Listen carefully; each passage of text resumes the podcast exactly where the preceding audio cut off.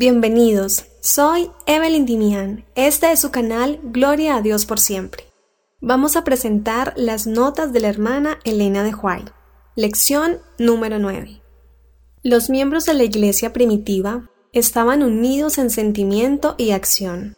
El amor a Cristo era la cadena de oro que los unía.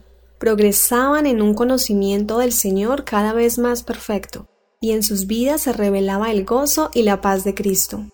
Visitaban a los huérfanos y a las viudas en sus aflicciones, y se guardaban sin mancha del mundo, pues comprendían que de no hacerlo estarían contradiciendo su profesión y negando a su Redentor.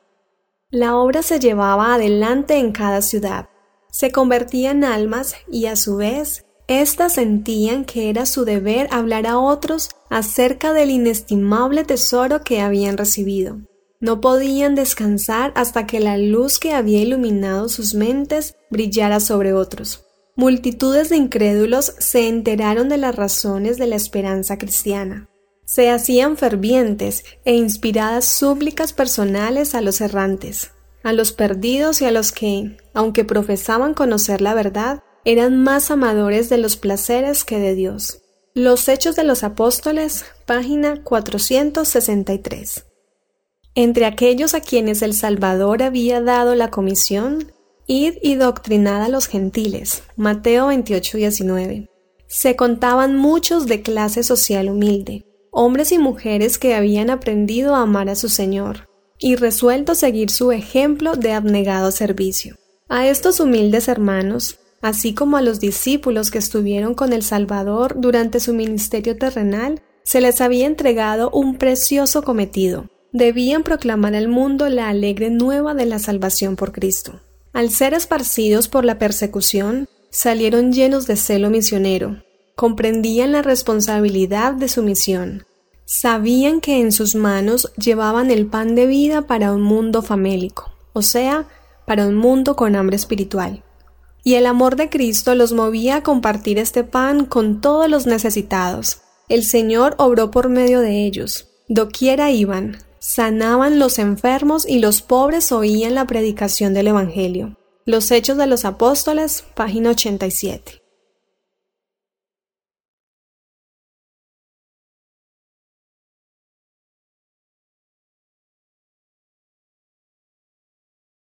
Domingo 25 de agosto. Un nuevo tipo de comunidad. Mientras los discípulos proclamaban las verdades del Evangelio en Jerusalén, Dios añadió su testimonio a las palabras de ellos, y una multitud creyó. Muchos de esos creyentes primitivos se vieron inmediatamente separados de su familia y sus amigos por el celoso fanatismo de los judíos, y fue necesario proveerlos de alimentos y hogar. El relato declara ningún necesitado había entre ellos, y dice cómo se suplía la necesidad. Los creyentes que tenían dinero y posesiones los sacrificaban gozosamente para hacer frente a la emergencia, vendiendo sus casas o sus tierras. Traían el dinero y lo ponían a los pies de los apóstoles, y era repartido a cada uno según había necesidad. Esta generosidad de parte de los creyentes era el resultado del derramamiento del Espíritu. Los conversos al Evangelio eran de un corazón y de un alma. Un interés común los dominaba, a saber, el éxito de la misión a ellos confiada, y la codicia no tenía cabida en su vida. Su amor por los hermanos y por la causa que habían abrazado superaba a su amor por el dinero y sus bienes. Sus obras testificaban de que tenían a las almas de los hombres por más preciosas que las riquezas terrenales. Los Hechos de los Apóstoles, página 58.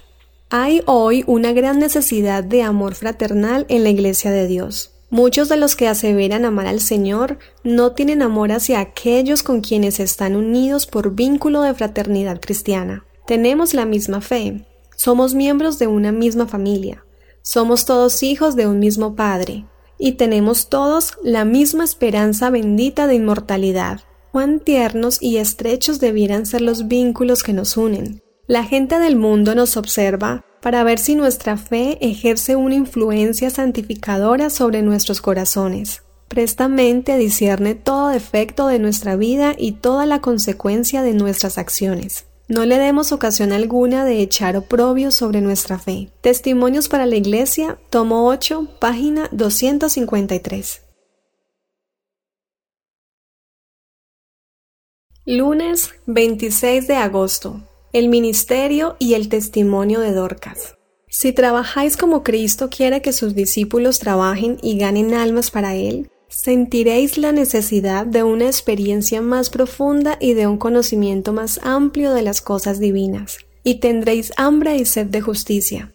Intercederéis con Dios y vuestra fe se robustecerá. Vuestra alma beberá en abundancia de la fuente de salvación. El encontrar oposición y prueba os llevará a leer las escrituras y a orar. Creceréis en la gracia y en el conocimiento de Cristo, y adquiriréis una rica experiencia. El camino a Cristo, página 79 y página 80. No es la cantidad de tiempo que trabajamos, sino nuestra pronta disposición y nuestra fidelidad en el trabajo, lo que lo hace aceptable a Dios. En todo nuestro servicio se requiere una entrega completa del yo, el deber más humilde, hecho con sinceridad y olvido de sí mismo. Es más agradable a Dios que el mayor trabajo cuando está echado a perder por el engrandecimiento propio. Él mira para ver cuánto del Espíritu de Cristo abrigamos y cuánta de la semejanza de Cristo revela nuestra obra. Él considera mayores el amor y la fidelidad con que trabajamos que la cantidad que efectuamos. Tan solo cuando el egoísmo está muerto, cuando la lucha por la supremacía está desterrada, cuando la gratitud llena el corazón y el amor hace fragante la vida, tan solo entonces Cristo mora en el alma, y nosotros somos reconocidos como obreros juntamente con Dios. Palabras de vida del Gran Maestro, página 332. Martes 27 de agosto. Dar como una forma de compartir. La sagacidad del mundo estriba en adquirir fortuna y ganancia en cualquier forma que pueda ser obtenida. Una acumulación de este tesoro del mundo es la ambición de las personas mundanas. La aspiración y el objetivo de los seguidores de nuestro Señor Jesucristo es llegar a ser cristianos por medio de la abnegación y el sacrificio propio. Ellos mantienen sus ojos en las riquezas eternas que pueden obtener por el renunciamiento de tesoros terrenales a cambio de tesoros celestiales. Más bienaventurado es dar que recibir. Hechos 20:35. La abnegación traerá a la tesorería de Dios los medios necesarios para el adelanto de su obra. De ese modo podemos actuar en sociedad con Cristo. Los seguidores de Cristo consideren que en devolver al Señor lo suyo, ellos reciben bendición, porque están acumulando tesoro celestial, el cual les será dado cuando escuchen, bien, buen siervo y fiel, entra en el gozo de tu Señor. Mateo 25-21. La buena voluntad de los creyentes macedonios para sacrificarse era resultado de la consagración completa. Movidos por el Espíritu de Dios, Asimismo se dieron primeramente al Señor. Segunda de Corintios 8:5. Entonces estaban dispuestos a dar generosamente de sus medios para el sostén del Evangelio. No era necesario instarlos a dar, más bien, se regocijaban por el privilegio de privarse aún de las cosas necesarias a fin de suplir las necesidades de otros. Cuando el apóstol quiso contenerlos, le importunaron para que aceptara sus ofrendas en su sencillez e integridad y en su amor por los hermanos, se negaban alegremente a sí mismos y así abundaban en frutos de benevolencia. Cuando los egoístas y orgullosos sean olvidados, ellos serán recordados y sus nombres serán inmortalizados. A fin de ser felices, debemos vivir para hacer felices a otros. Es bueno que presentemos nuestras posesiones, nuestros talentos y nuestros afectos en una agradecida devoción a Cristo. Y en esta forma encontraremos felicidad aquí y una gloria inmortal en el más allá. Consejo sobre Mayordomía Cristiana, página 358.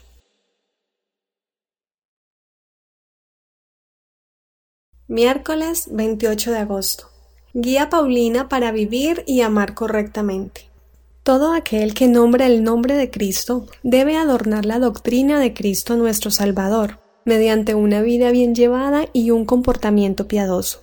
y también el adorno de un espíritu manso y sereno. Si poseéis esto, tendréis favor con Cristo y con los demás. Las palabras pronunciadas con apresuramiento hieren y magullan las almas y la herida más profunda se produce en el alma del que las pronuncia. El que no puede equivocarse declara que el don de Cristo, el adorno de un espíritu manso y sereno, es de gran valor, todos debemos tratar de apoderarnos de su valor pidiéndolo a Dios, no importa cómo nos estimen los hombres. Si llevamos este adorno, llevamos la señal de nuestro discipulado con Cristo. Somos apreciados por el Altísimo, porque el adorno que llevamos tiene gran valor ante su vista. Debemos buscar esta preciosa gema. Nuestra elevada vocación, página 276. La serenidad de la mente que usted puede poseer bendecirá a todos los que tengan contacto con usted. Esta paz y calma, con el tiempo, llegará a ser natural y reflejará sus preciosos rayos sobre todos los que lo rodean, para volver a reflejarse sobre usted mismo. Cuanto más guste de esta paz celestial y quietud mental, tanto más aumentará. Es un placer vivo y animado, que no echa todas sus energías morales en el estupor, sino que las despierta a una actividad creciente. La paz perfecta es un atributo del cielo que los ángeles poseen. Que Dios lo ayude a poseer esta paz. Mente, carácter y personalidad, tomo 1, página 325. Jueves 29 de agosto. Santiago el Justo. Mucho más que un mero sermón está incluido en la predicación del Evangelio. Los ignorantes han de ser instruidos, los desanimados han de ser reanimados, los enfermos han de ser restaurados. La voz humana debe tomar parte en la obra de Dios. Palabras de ternura, simpatía y amor han de testificar de la verdad. Oraciones cordiales y sinceras han de acercar a los ángeles. El Ministerio de la Bondad, página 36. El corazón humano no puede conocer la felicidad hasta que se somete para ser moldeado por el Espíritu de Dios. El Espíritu conforma el alma renovada según el modelo, Jesucristo, mediante su influencia. La enemistad contra Dios se cambia en fe y en amor, y el orgullo en humildad. El alma percibe la belleza de la verdad, y Cristo es honrado en la excelencia y en la perfección del carácter. Cuando se efectúa estos cambios, los ángeles rompen en cantos de alabanza, y Dios y Cristo se gozan por las almas que son moldeadas según la semejanza divina. Nuestra elevada vocación, página 154. Existen actualmente en el mundo muchas personas heridas, muchos corazones tristes que necesitan alivio.